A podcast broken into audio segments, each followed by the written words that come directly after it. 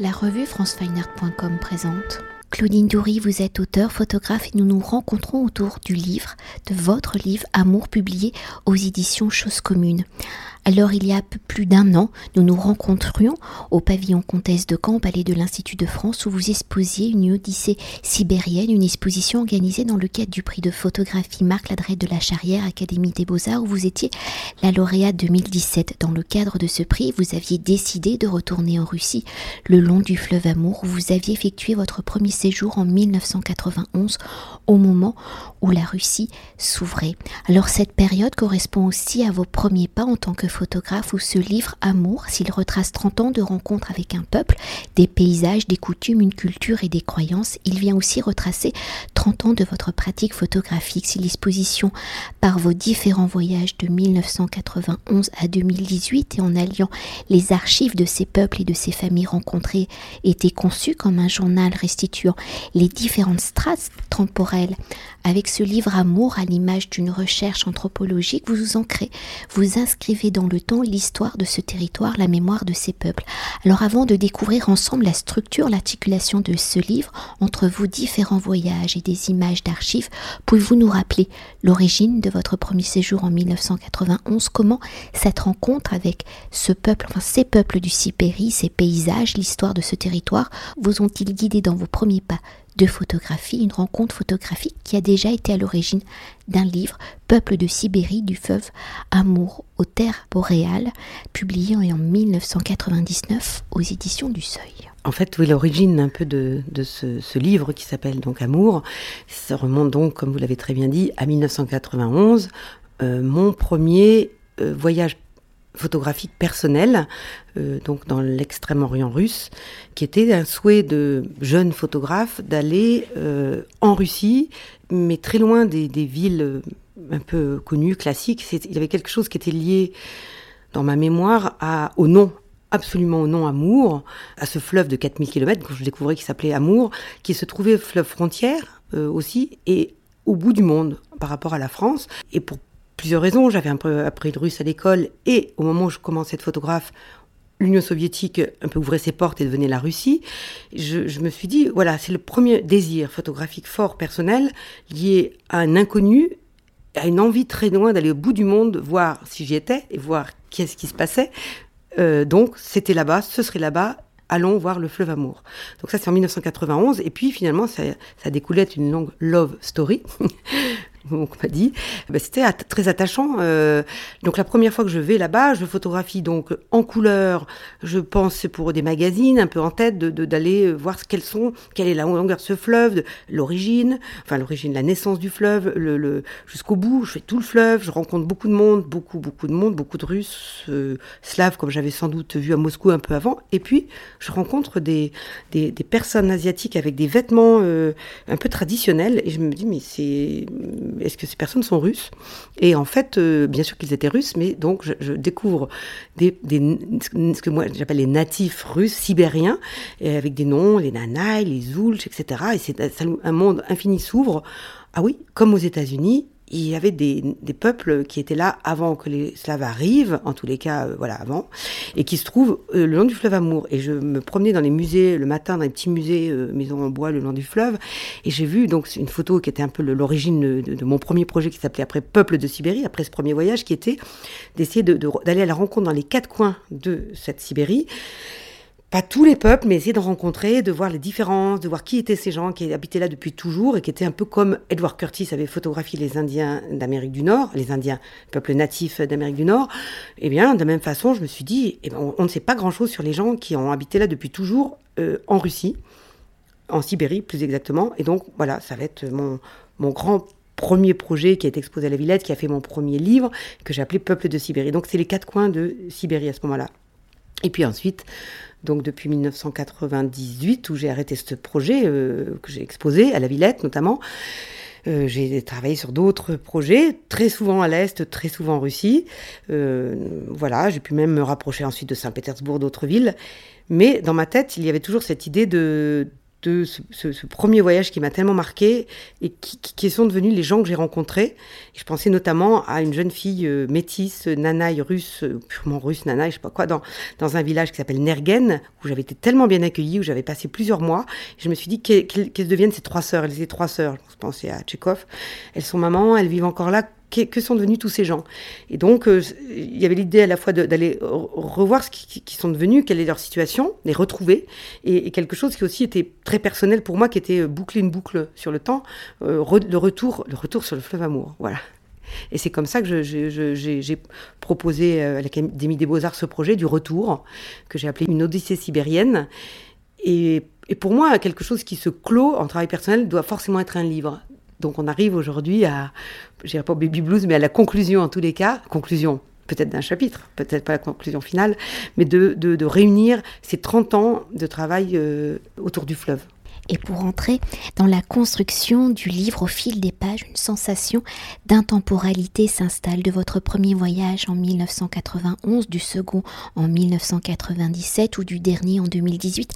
Les récits photographiques s'entrecroisent et s'entrechoquent avec les archives du 19e siècle, au fil du récit, vous avez donc fait le choix d'une narration sans linéarité temporelle. Le seul indice est peut-être la matérialité photographique. On l'en passe donc du noir et blanc à la couleur, du grain argentique au numérique. Alors dans ce témoignage d'un territoire, quelles ont été vos réflexions dans le choix de cette narration? Non chronologique, dans cette sensation d'intemporalité où le système capitaliste ne semble pas avoir d'emprise sur ce peuple sibérien, où seul le temps, le temps météorologique, celui des saisons, du froid, de la neige, puis des beaux jours semble rythmer le cycle de la vie. Comment les différentes époques donc s'y répondent-elles? Comment y suivez-vous donc les personnes rencontrées?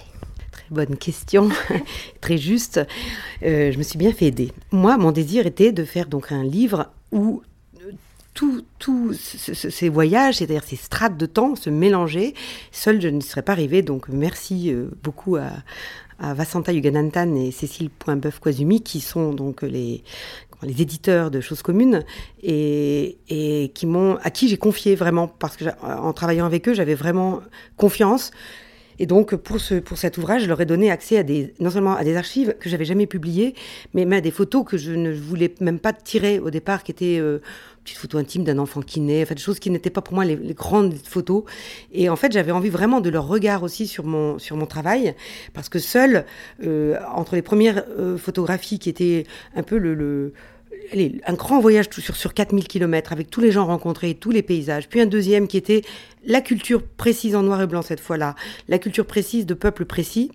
Eh bien, ce troisième voyage que je voulais, qui était, allez, on relâche, on, ne travaille pas de façon sérielle, on ne, on ne refait pas forcément les 4000 km, mais on, ouvre, les Sibériens, c'est tous les Sibériens. Ça m'intéressait d'avoir un, voyage, un nouveau voyage, qui était à la fois à partir des gens de villages, euh, euh, de peuples natifs principaux, mais d'inclure le, l'accordéoniste euh, slave que je voyais qui, jouait de l'accordéon, des, des, chants russes qu'on entend dans toute la Russie. L'important, c'était de réunir un peu finalement tous les regards sur, sur, autour du fleuve, la vie le long du fleuve. Et donc, euh, seul, mélanger ces trois strates de temps, Vraiment, j'aurais eu beaucoup de mal. Et si je dois faire une exposition que j'espère un jour qui remélange, j'ai besoin d'aide d'un curateur, une curatrice pour, euh, euh, pour, revisiter ça. Et ce qui m'importait effectivement aussi, vous l'avez euh, souligné, c'est l'idée d'introduire quelques photos du 19, enfin de la fin du 19e siècle, du début de la photographie. Je pensais à une photo que j'avais trouvée dans un musée qui était le fleuve gelé, qui est une grande voie de circulation, qui est la voie de circulation principale. Et on voyait des chameaux de Bactriane qui, qui se promenaient le long du fleuve. Enfin, qui, Et cette photo très belle, ça fait un peu comme un vieux film, un western. en fait, l'histoire de la Sibérie et du fleuve Amour, presque en particulier, c'est un peu comme l'histoire américaine. Les gens de l'Est venaient, aussi bien les Ukrainiens qui cherchaient des terres, les gens qui avaient faim, tous les gens qui voulaient des nouvelles terres, allaient euh, en Sibérie, en Extrême-Orient, où on leur donnait des terres. Mais ils passaient par euh, Vladivostok, où ils restaient en quarantaine, comme Ellis Island. Enfin, l'histoire de la Sibérie, Anne-Frédéric, je pourrais en parler des heures. C'est presque une histoire. Je, je, voudrais retourner, retravailler sur des archives principalement, qu'on connaisse un peu toute l'histoire des peuples de l'Est qui ont été euh, construits dans la Sibérie, même s'il y avait des gens autour. Et notamment en retrouvant une petite anecdote, Margarita, la mère du village qui m'avait hébergé en 1997, euh, je la retrouve par hasard dans le village. Elle n'était plus mère, petite grand-mère, petite babouchka avec son foulard. Je, je prends une tasse de thé chez elle et puis je cause avec elle et je me rends compte que cette femme, elle est capitale dans toute cette histoire sibérienne. C'est une une femme métisse qui, euh, dont les parents, ou grands-parents, pardon, venaient de Saint-Pétersbourg, euh, jeunesse communiste, on leur dit allez construire euh, la, Sibérie. elle, ses grands-parents ont, construit Komsomolsk, la ville de Komsomol, les jeunesses communistes. Et puis, ils ont fait une fille, donc sibérienne, et qui elle-même a appris le nanaï, des langues étrangères ou des langues des natifs. Elle était la première institutrice à se trouver à Nergen, à instruire les enfants en russe. Et elle tombe amoureuse d'Ananaï. La chamane dit non, non, pas de mariage euh, euh, mixte. Et ça donne Margarita, qui ouvre ses albums et qui a tous les tampons de tous les présidents successifs de toute la Russie, qui est avec ses bottes, qui s'occupe aussi bien des carottes dans son jardin que des deux villages.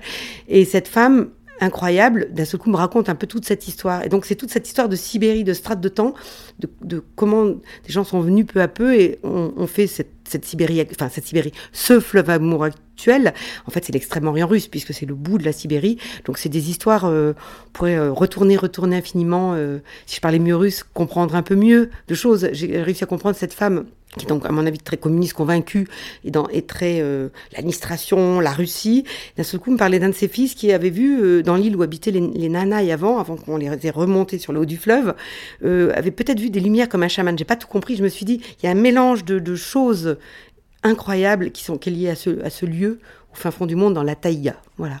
Mais c'est peut-être cette sensation justement euh, d'intemporalité hein, qui se retrouve euh, dans le fil de votre livre. Mais je vais poursuivre avec ma prochaine question parce que je pense qu'elle va peut-être euh, continuer dans cette intemporalité. Alors pour continuer justement d'évoquer la narration du livre, vos photographies sont le témoignage hein, des générations qui se succèdent, si d'une manière générale une certaine intemporalité y est installée, où la nature y est comme un véritable personnage, les traditions semblent être plus éphémères, comme à l'image de ces papillons qui rythment le récit.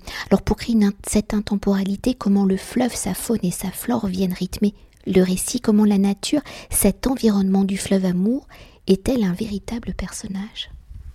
Faut dire que le, fleuve Amour, c'est des bois, des bois, des bois, des bois à l'infini et quelques villes au milieu. On se sent, euh, on se sent quand on vient de, de France, c'est un monde euh, totalement différent et très peu exotique. C'est, je crois, ça aussi qui m'attirait d'aller là-bas, enfin, et d'y retourner. C'est à la fois, c'est, c'est, pas un pays trop différent. Euh, de, c'est très proche de chez nous.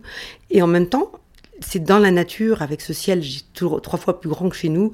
Euh, c'est, cet infini qu'on sent en permanence. Qu'on, je crois que c'est oui, ça vient vraiment de la nature, qu'on a un sentiment vraiment très différent de ce qu'on peut ressentir. Euh, dans notre peut-être petit pays. C'est quelque chose qui, que dont j'ai du mal même à, à parler, appréhender. Euh, mais ce qui me fait retourner, ouais, c'est cet infini, quoi. Et en fait, ce que moi je ressens là-bas, en allant à chaque fois, et c'est peut-être une nécessité pour moi de retourner en, en, en Russie. Euh, ça fait partie d'un des grands charmes, c'est que j'ai pas l'impression d'aller sur un autre territoire ou sur un autre donc espace aussi, mais que ça me donne accès à un autre temps toujours. Et cet autre temps, alors sans doute il y, a un, parfum absolument du 19e siècle à chaque fois que je vais dans ces villes qui sont finalement, on peut pas le dire que ça sur ces villes, mais il y a un côté d'abandon à chaque fois permanent, là où en face précisément en face, la Chine a extrêmement développé.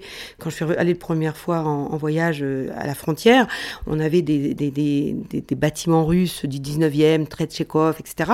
Et en face, on avait des petites maisonnettes en bois de rien du tout.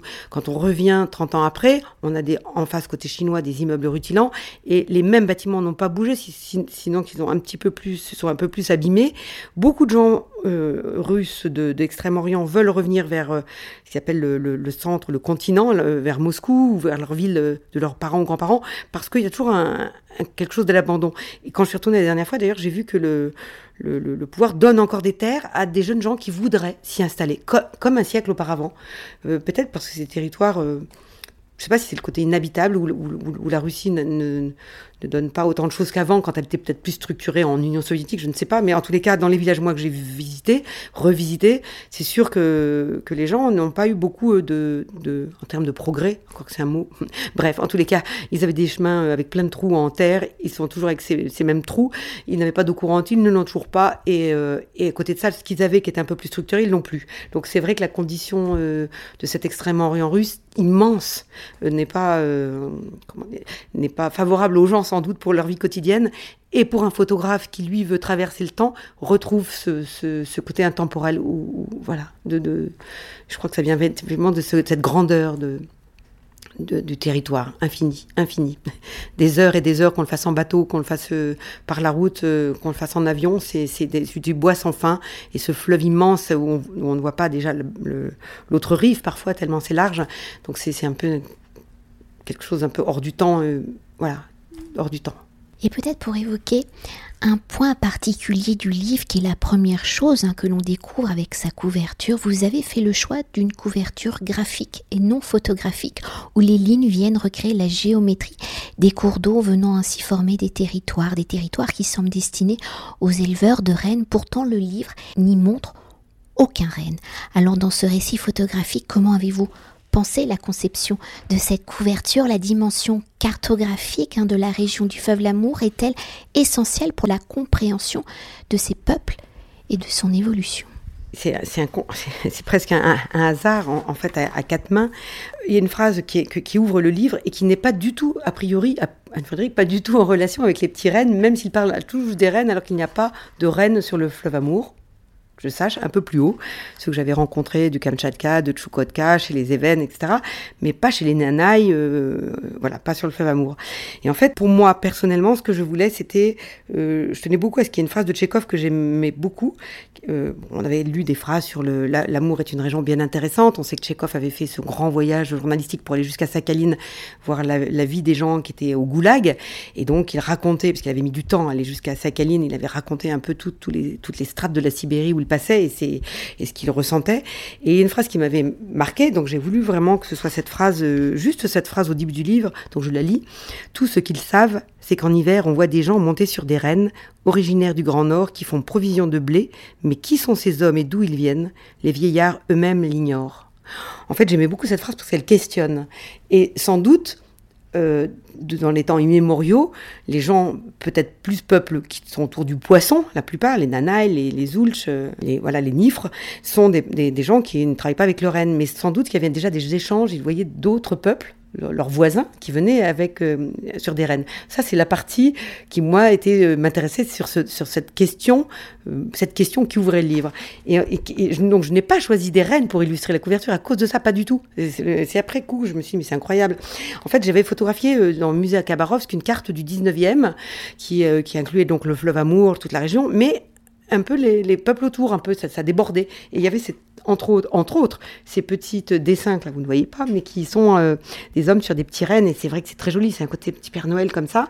Et en, montrant cette carte et d'autres possibilités à, à Cécile Poinbeuf-Quasumi pour, pour, pour décider un peu de la couverture, euh, j'avais aussi tellement confiance en eux, tellement j'avais envie de, leur avis, un peu, leur laisser un avis. Et, en fait, euh, voilà, ça s'est décidé sur ces petits rennes qu'on voit principalement, qui ne sont pas liés au, fleuve Amour, mais qui sont sur le haut du livre et qui répondent à la phrase de Tchékov, mais de façon euh, par hasard, on va dire. Et peut-être qu'on pourrait évoquer la matérialité du livre, parce que vous l'avez construit un peu comme un journal de bord, mais sa structure, sa matérialité est incarnée d'un aventurier, entre guillemets. Euh, sans doute, en fait, j'ai peu de recul. C'est tout frais, tout frais là, et ce mélange de, de, photos, euh, je, n'arrive même pas encore à l'analyser. C'est comme si c'était quelque chose que bah, j'ai donné toutes les images, et puis, euh, par exemple, j'aurais personnellement, moi, je ne sais tellement pas fabriquer des livres seuls. Hein, je pense qu'un chacun a un métier différent, et moi, une grande une bonne photo, c'est une double, une moins bonne, on va la mettre en plus petit, mais bien sûr que non, c'est pas comme ça que ça fonctionne un livre. Et donc, sur des photos en tout petit, comme on trouve parfois trois, un peu cinématographiques, comme ça, comme des petits, des petits sketch, sketchbooks, je sais pas comment on dit. Euh, j'aurais jamais pensé le faire moi-même. Et quand on m'a fait cette proposition, j'ai trouvé ça, j'ai tout, j'ai dit, mais formidable. Vraiment très, très bien. Ça me plaisait beaucoup. Il y a beaucoup de photos qui ont été choisies aussi, euh, qui sont pas forcément pour moi les photos, des fois parfois les plus fortes, comme ouvrir sur cette photo de Margarita qui revient d'un enterrement, qui ouvre le livre, qui est un moment un peu plus faible que je n'aurais jamais tiré tout seul et que je suis je suis contente qu'il que finalement qu'il y a un mélange des photos que j'ai moi les plus fortes que j'expose et puis qu'il y ait ce mélange. Voilà ces strates comme ça euh, qu'on ne sache plus qu'on soit un peu perdu dedans. Et en fait pour le texte je voulais dire aussi quelque chose c'est que euh, en fait j'avais plus envie de contradictoire. Bien sûr que j'avais énormément envie de parler de qui sont ces gens que je vois que je revois comment comment est cet Extrême-Orient moi, je, je, ne sais pas écrire, j'avais pas envie d'écrire un texte. Je n'avais pas envie non plus d'un texte sur mon travail cette fois-ci, et j'avais pas non plus envie d'être sur un, un, livre qui soit peut-être trop, je sais pas si c'est le bon mot juste, mais qui documente trop euh, la région. Donc j'avais plus envie un livre euh, peut-être qui questionne, on ne sait pas, on ne sait pas, un peu comme cette phrase de Tchékov, on ne sait pas bien, et quand on ferme le livre, on ne sait pas, on ne sait toujours pas. Alors bien sûr, à la fin, il y a des légendes assez précises avec les dates. je me demande, les gens, quand ils regardent le livre, si euh, s'ils voyagent, s'ils se remplissent peu à peu de ce grand voyage, de ces grands voyages de 30 ans, et en s'appuyant parfois sur les, sur les, petites légendes à la fin. Ou s'il peut se dire, euh, c'est un voyage qu'elle a pu faire, une, femme est partie huit jours en, voyage et hop, a fait un livre. J'espère pas, parce que je pense que ce livre, pour moi, il est, c'est presque le livre de ma vie. Il, euh, il est beaucoup de strates, il est, il est important, mais, mais je, je n'arrive pas encore à avoir du recul. Ça, c'est les personnes qui vont regarder le livre qui me diront. Et euh, en tout cas, je ne voulais pas de texte qui induise trop sur les nanailles, sont ces peuples-là, où j'ai trop, voilà, j'ai rencontré. Non, je voulais vraiment du, un peu de mystère. Juste à la fin, je tenais quand même à ce qu'on les nomme euh, en les remerciant. Et je vais trop, je ne pouvais pas ne pas mettre ces mots de Nana et de Hulch, qui sont des, des gens qui m'ont accueilli euh, et, qui étaient très importants pour moi. Alors peut-être, voilà, peut-être un jour il y aura encore un autre livre où il y aura peut-être des un fascicule. il y a mille formes possibles. Là, je voulais vraiment que ça reste comme un, peut-être, je vais le dire, c'est peut-être un peu prétentieux, mais plus comme un livre poème, quelque chose qui que tout le monde peut peut se plonger finalement sans aller se faire les, les, les 12 heures d'avion de, Moscou en extrêmement russe, mais qu'on peut avoir déjà cette histoire de, de, temporalité ou d'intemporalité et, de, et de, de, se glisser dans, un, dans, dans, le, dans le fleuve, au final, dans le fleuve sibérien. Voilà, je ne sais pas plus, c'est aux personnes qui me diront comment ils ressentent. Je voulais, je voulais pas de texte, je voulais que ça reste un mystère un peu si j'évoque un peu mon ressenti euh, personnel à la découverte du livre, alors moi j'avais un peu le regard faussé parce que moi je savais déjà un peu l'histoire hein, donc du premier voyage en 91, le second en 97, le dernier en 2018, mais pour le découvrir, j'ai pas voulu regarder justement les dates à la fin qui décrivent. Et c'est seulement à la fin que je l'ai fait. Et en fait, j'étais très surprise de voir où se situaient les dates parce que pour moi, il y avait cette espèce justement d'intemporalité. Une photo de, de 1991 aurait pu pour moi être en 2018 ou vice-versa. Pour moi, ça, ben ça, me, touche bien, ça, si, vous avez ressenti ça, parce que c'est un petit peu l'idée. C'est-à-dire, par exemple, pour prendre cette double plage que vous ne voyez pas, euh, euh, on voit à droite une photographie d'une femme et, qui parle avec un homme et on voit un poisson. Et c'est une photo faite en 1991 dans un kolkhoz à Sinda, dans un tout petit village. Et en face, euh, en trois petites photos sont venues de 2018, les trois, les trois de 2018, un extrait de, de panneaux de bois sur un musée, une, petite, une petite maison en bois face au fleuve un peu intemporel, et un poisson dans une grosse bassine prête à être décongelé pour être mangé le midi. Et les, sur les couleurs et sur le, le, choix un peu de la, enfin le côté un peu forêt et, poisson finalement sur toute cette double page, il y a quelque chose qui, qui revient, qui aurait pu être fait la même année. Donc euh, euh, oui, ça me plaît qu'il y ait quelque chose qui, qui, ne bougera pas en fait. Voilà, on fixe le temps. Peut-être que ça, si c'est lié de plus en plus, je me rends compte à mon travail, c'est de figer le temps. Quand je photographie ma fille, il faut que je la mette sous une, une cloche de verre ou que sa natte d'enfance, je la garde bien, bien au mur, et que l'idée que, que cet espace, euh, cette porte que j'ouvre et que je referme derrière moi, et qui est un peu un congélateur à moi quand je viens, qui est un peu mon théâtre, mon, ou ma planète Mars à moi, euh, que, que, ça ne bouge pas quelque part, c'est exactement ce qui m'intéresse d'aller chercher. Et c'est un visage, bien évidemment, que les choses bougent aussi, et tant mieux pour les gens là-bas, et je le vois, mais mon regard d'aller rechercher des signes que je peux retrouver à chaque fois, quelque chose d'un peu éternel là-bas, euh, me, convient tout à fait. Merci beaucoup. Merci Anne-Frédéric. Cet entretien a été réalisé par franceweiner.com.